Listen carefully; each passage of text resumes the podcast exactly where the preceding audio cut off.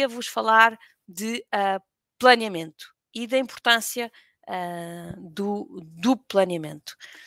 Uh, como eu vos disse, Jim Rohn diz: não comece o ano antes de o finalizares, não comece o trimestre antes de o finalizares, não comece a semana antes de a finalizares e não comece o dia antes de finalizares. Portanto, há aqui quatro, quatro horizontes temporais que um, são muito importantes uh, de ter uma noção muito clara em cada um daqueles períodos uh, o que é que vai acontecer. Obviamente que indo do micro para o macro, não é? eu cada vez vou ter que ter um detalhe maior. Quando eu vou planear o dia, eu tenho que planear a tarefa, o, o, a, a, a, tarefa exata que vou fazer. Quando eu vou planear o ano, eu tenho que fazer um planeamento muito macro.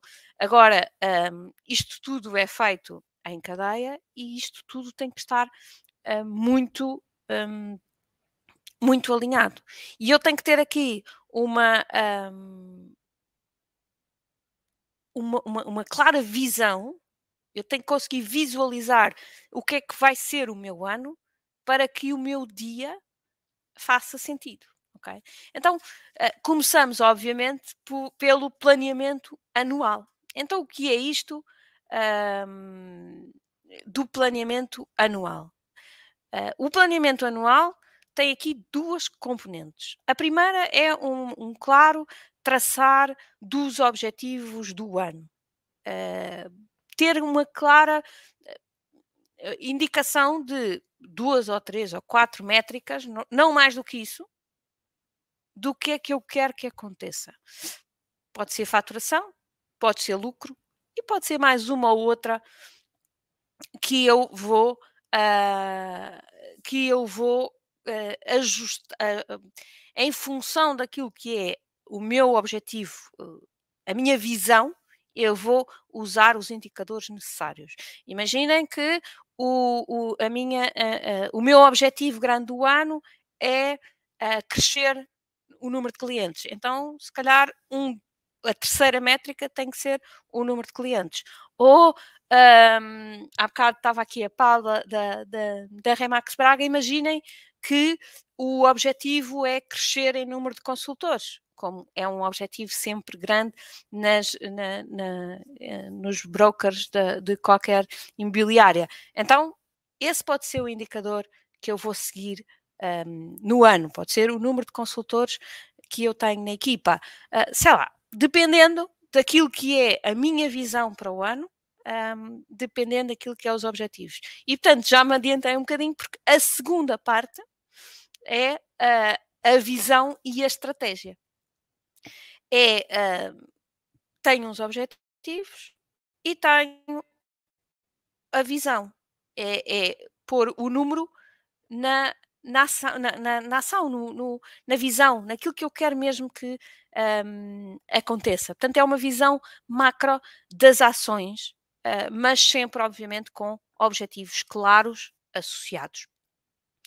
Uh, e devo, no, no, quando faço este planeamento anual, ter a tal estratégia. Portanto, repensar um bocadinho uh, para quem é que eu estou a trabalhar, quem, são, quem é o meu nicho de mercado, uh, quem, quem é que é a minha concorrência, como é que a concorrência uh, se comporta, que produtos é que eu vou realmente pôr o foco no, durante este ano, uh, como é que vai ser a minha proposta única de valor, como é que eu vou me diferenciar dos outros. Portanto, fazer aqui uma, uh, uma análise clara de, um, de estratégia, ok? Portanto, um, objetivos, principais projetos, visão né? e estratégia. Só aqui uh, referir que o Helder Brás uh, fez aqui uma referência ao nosso, ao nosso programa de, de Focus for Performance e diz dos melhores cursos que já fiz e otimizou grandemente o meu dia. Costumo dizer a brincar que depois deste curso com a Mariana, o meu dia passou a ter 26 horas, sem contar com as horas noturnas. Altamente recomendado. Obrigado, Mariana. Obrigado, Helder. pela, pela recomendação. Um, é, foi realmente muito bom. É sempre muito bom uh, ouvir estas coisas, porque, como todos sabem, este é o meu propósito: é contribuir para uh, a vossa. Uh, para que vocês tenham mais horas no vosso dia, para que consigam aproveitar melhor o vosso tempo e, portanto, um, é um prazer enorme. Portanto, voltando aqui, então, planeamento anual, uh, objetivos, visão, projetos e estratégia, ok? Depois passamos para o planeamento trimestral. Então, o que é que é o planeamento trimestral? Aqui sim eu já vou um bocadinho mais fundo. Uh, já não falo de uma coisa tão macro, já vou a uma coisa mais um, de uh, mais micro. Então, mais uma vez, vou ter que traçar os objetivos do trimestre, vou ter que uh, olhar para o trimestre e olhar para as mesmas métricas ou adicionar mais alguma que seja específica da, daquele trimestre, mas novamente dar-lhe aqui a componente numérica, porque os números são fundamentais para qualquer planeamento, para que eu consiga medir, aferir se o caminho que eu estou a traçar me está a aproximar ou afastar do objetivo traçado. Portanto, as métricas são sempre críticas em qualquer processo de planeamento, mas para além das métricas, uh, vou ter aqui o foco. Vou uh, dizer assim, ok, uh, o meu objetivo para o ano é este, mas neste trimestre a coisa mais importante é o meu foco. É aquilo que no final deste trimestre não pode falhar. Okay? Portanto, ter aqui um foco e este foco, mais uma vez, tem um alvo mensurável. Ou seja, eu tenho que ter um número, e aqui é só um número, que me permita aferir aquele, eh, se aquele foco, se eu me estou a aproximar do foco ou se eu me estou a, a, afastar do foco. Tá?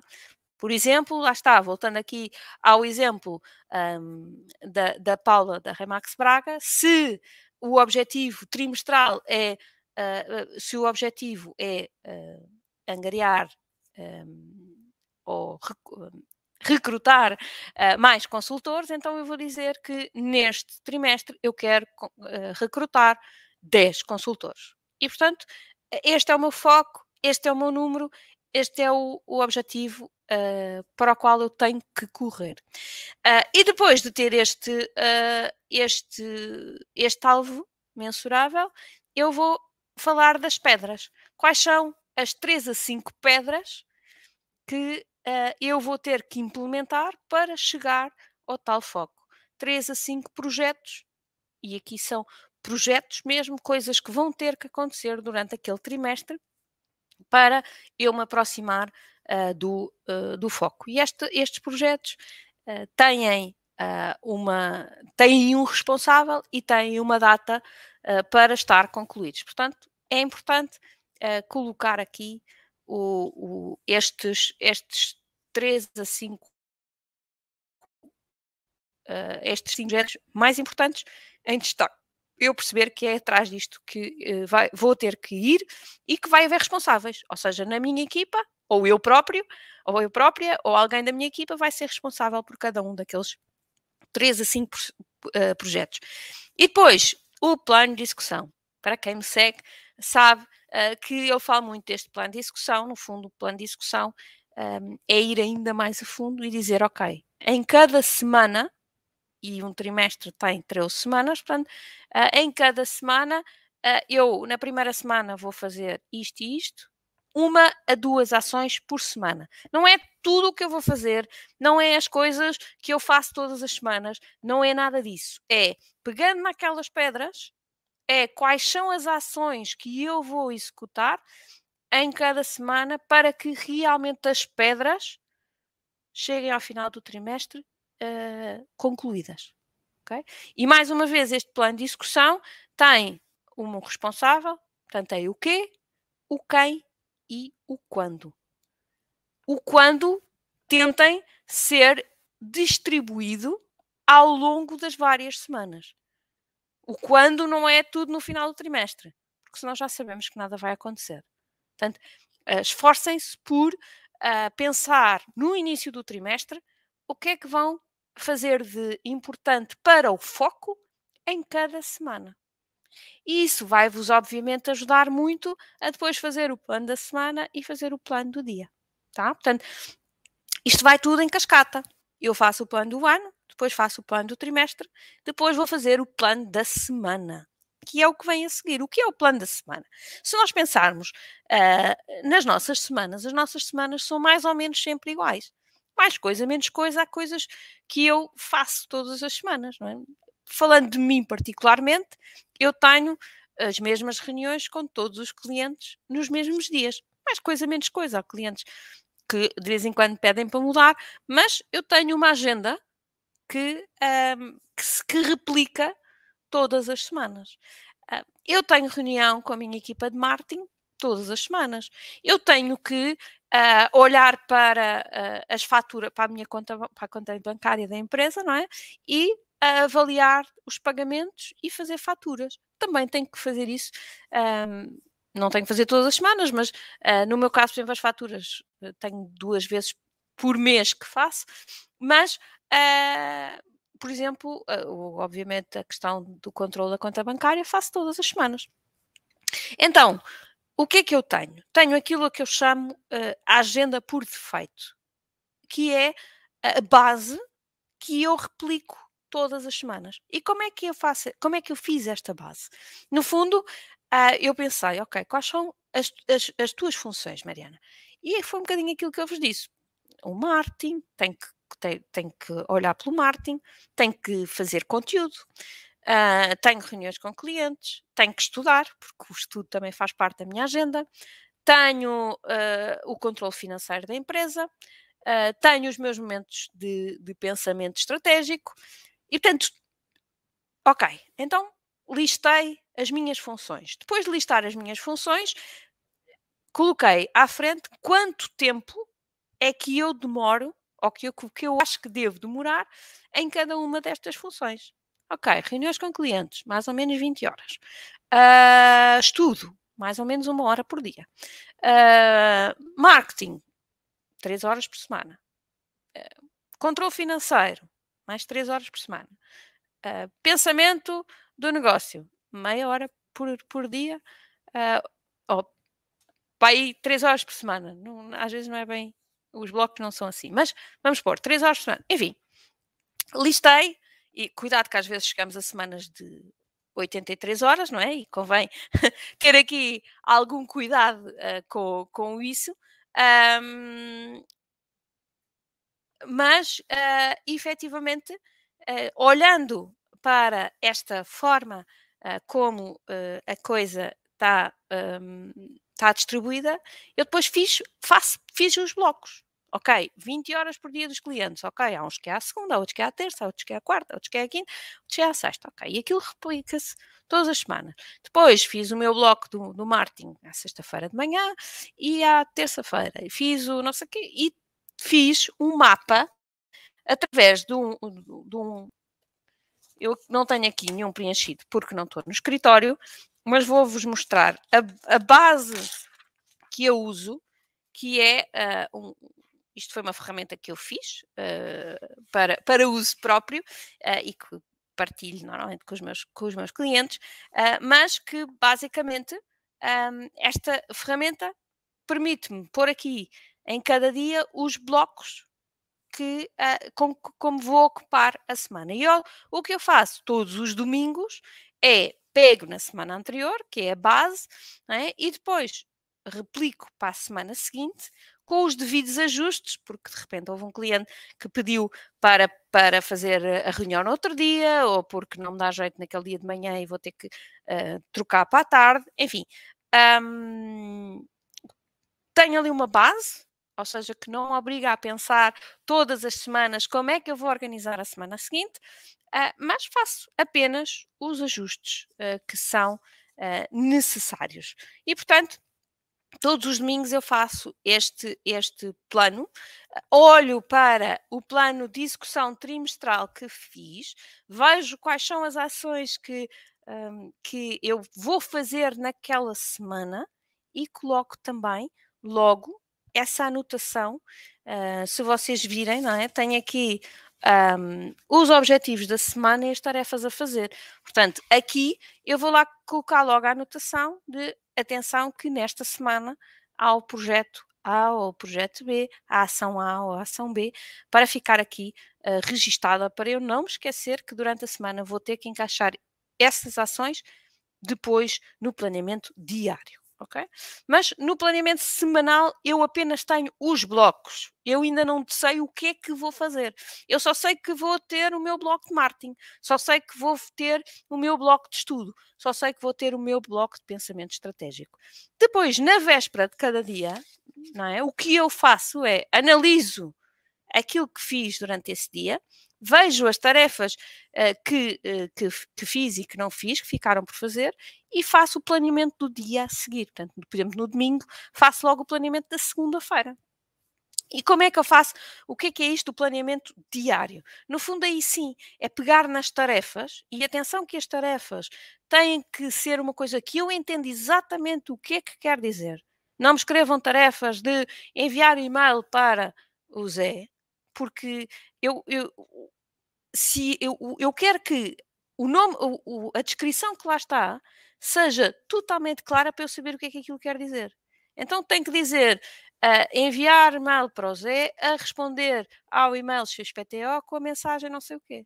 Portanto, aquilo tem que ser uma, uma, uma ação que eu sei exatamente o que é que, o que, é que significa, tá? Não é, não é uma coisa para eu depois demorar duas horas a perceber o que é que aquilo quer dizer. Se eu demoro duas horas a perceber, quer dizer que tenho que ter outra tarefa prévia, que é analisar o e-mail do Zé para perceber qual é a reação, tá? Isto é, as ações têm que ser uh, muito claras, até para eu perceber o tempo que cada ação vai demorar. É crítico, quando eu faço o planeamento das tarefas, que eu tenha uh, três indicações sobre a tarefa. Primeiro, o que é. Depois, quanto tempo é que ela me vai demorar. E atenção, que isto deve ser o mais criterioso possível.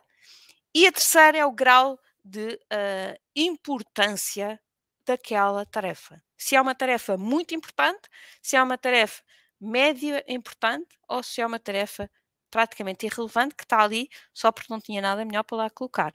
Isto porquê?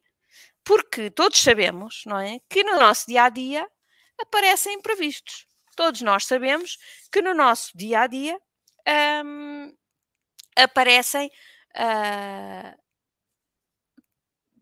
coisas que não estavam planeadas e faz parte e está tudo bem com isso. Um, o que é que eu tenho que analisar? é se eu realmente souber o grau de importância da tarefa que eu estou a fazer, eu tenho que, que, comparar este grau de importância com o grau de importância daquilo que está a aparecer. E tenho que comparar. Se for mais importante, então a tarefa entra. Se for menos importante, a tarefa não vai entrar e vai ficar no, no, na, na lista das tarefas a fazer para o momento em que aquela tarefa for a tarefa mais importante que eu tenho que fazer naquele dia. Se houver outras mais importantes, vai ter que esperar, vai ter que ficar para outro dia. Por isso é que é tão importante eu caracterizar as tarefas no seu grau de importância. É para eu ter um critério objetivo de esta interrupção entra ou não entra. Eu tenho que estar constantemente a analisar uh, esta, eh, este, este, este, uh, pôr isto na balança. O, o, a minha gestão do tempo é essencialmente uh, tem, tem duas, duas questões: é o que fazer, o que não fazer, e o que fazer primeiro e o que fazer depois. Portanto, são estas duas coisas que eu uh, vou ter que estar constantemente a analisar. E para eu analisar o que fazer primeiro e o que fazer depois, o grau de importância. E atenção, que eu vou sublinhar aqui importância, que é diferente de urgência.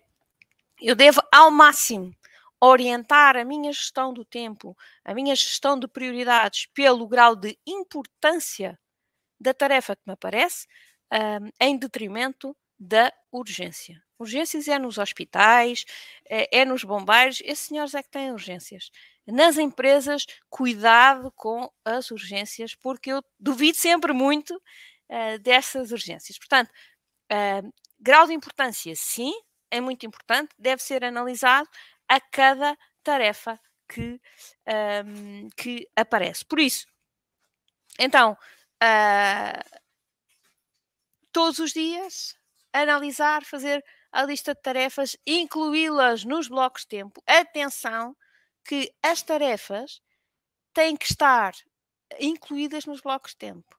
Se vocês têm 250 tarefas de marketing para fazer, mas o vosso bloco de marketing só tem duas horas, então encaixem nas duas horas.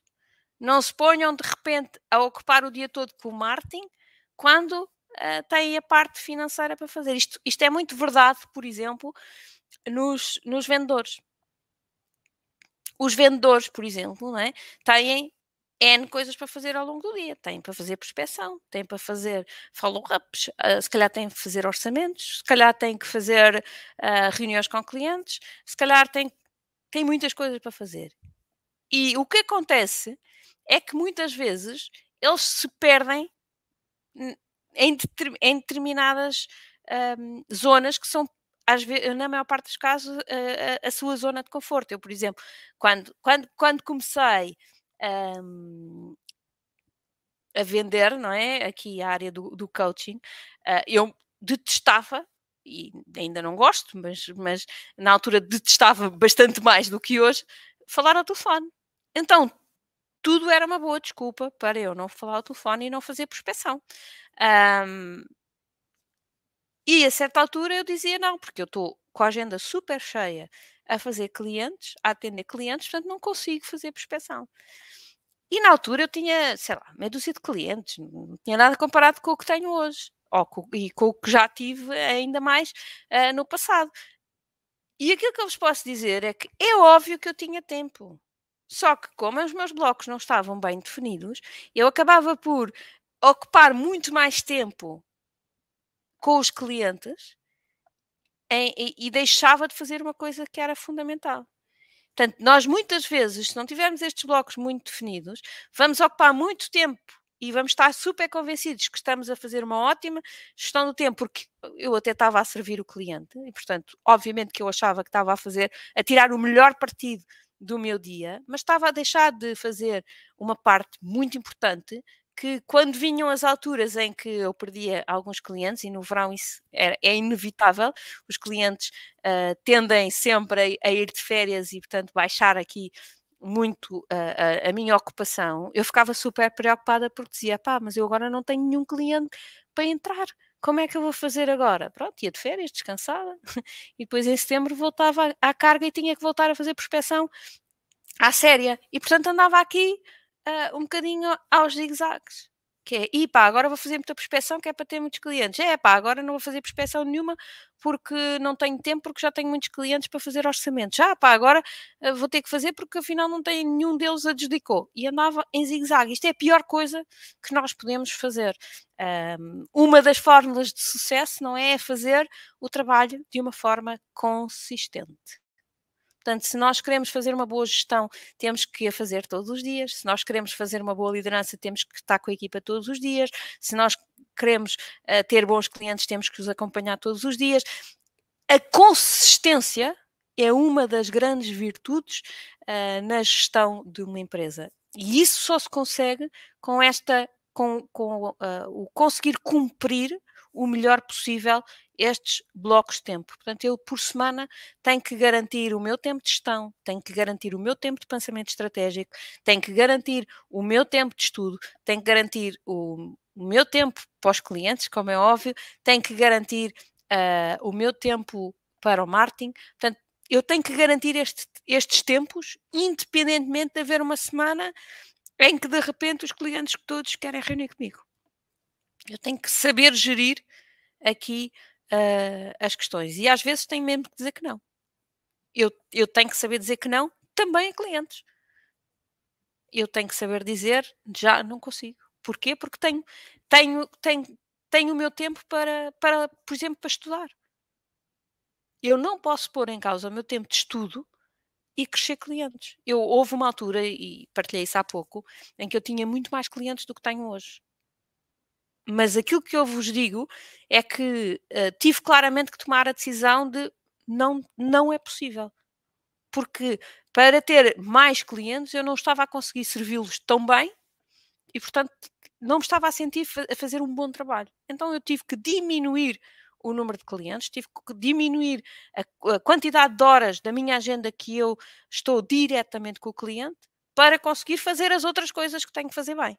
Eu tenho que estudar, eu tenho que uh, olhar para, para, para as contas dos clientes, eu tenho que ter tempo para estudar uh, as situações dos meus clientes, porque só assim é que eu vou conseguir realmente ajudá-los e eu tenho que gerir a minha empresa e eu tenho que gerir o meu marketing, porque se nada disso acontecer, eu posso estar a fazer ali um ótimo trabalho, mas tudo o resto fica em causa e no longo prazo isso vai ter repercussões fatais no desenvolvimento da minha empresa. E portanto, é isto que vocês têm que pensar na vossa agenda semanal e na vossa agenda diária. É quais são as tarefas que eu tenho realmente que fazer uh, e nem todas, eu diria até na parte da gestão, do gestor da empresa, a grande maioria das, das ações não podem ser operacionais.